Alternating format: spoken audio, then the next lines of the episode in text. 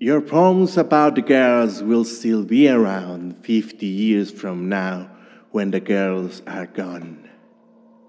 My editor phones me. Dear editor, the girls appear to be gone already. I know what you mean.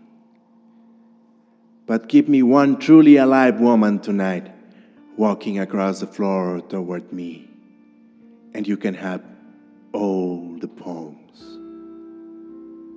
the good ones, the bad ones, or any that I might write after this one.